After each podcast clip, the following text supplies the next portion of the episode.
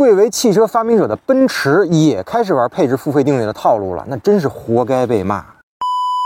前不久啊，奔驰呢在中国市场为自家的顶级新能源轿车 EQS 推出了首个 OTA 付费订阅功能，选装十度的后轮主动转向功能，每年呢是四千九百九十八块。此举一出啊，那网友是骂声一片啊。这个 EQS 啊，其实是全系标配了四点五度的后轮主动转向功能的，但是对于一个车长超过五米三、轴距超过三米二的大型轿车来说啊，肯定后轮随动角度是越大越好。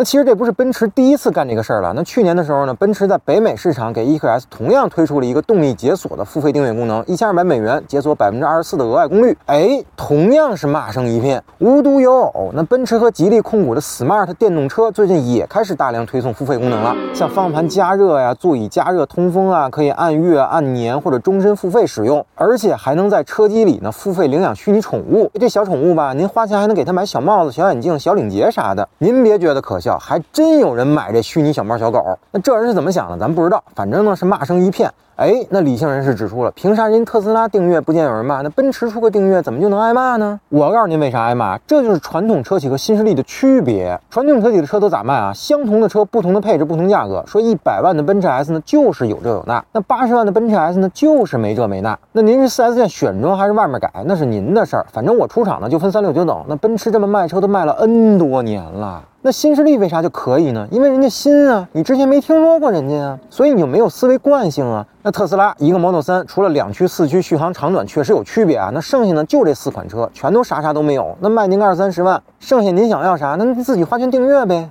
那事儿呢就是这么个事儿，但意思可不一样啊。举个例子，我花一百万买个奔驰 S，以前呢是有这有那，那现在呢我还是花一百万买这个奔驰 S，本来该有的东西呢，他让我付费订阅，那我是不是得骂大街？那就跟我开个饭馆卖份饭似的，那以前呢二十一份，现在我想涨价，那您来了呢，拍桌上二十块钱说上菜，然后我说饭二十一份，但现在餐盘十元每次，您得订阅，您就说您抽不抽我吧？例子不是太恰当啊，但意思呢就是这么个意思。所谓前有车后有辙，那新势力呢能这么干，是因为人家那车啊还没压出辙呢，所以人家想怎么压就怎么压。那你奔驰呢，不能觉得人家还能这么赚钱啊，你也跟着这么干。还是那句话，事儿没毛病，但是吃相太难看。你让我觉着恶心，不要脸。好，那关于奔驰付费订阅这个事儿呢，您有啥想说的？评论区留言，咱们继续讨论讨论呗。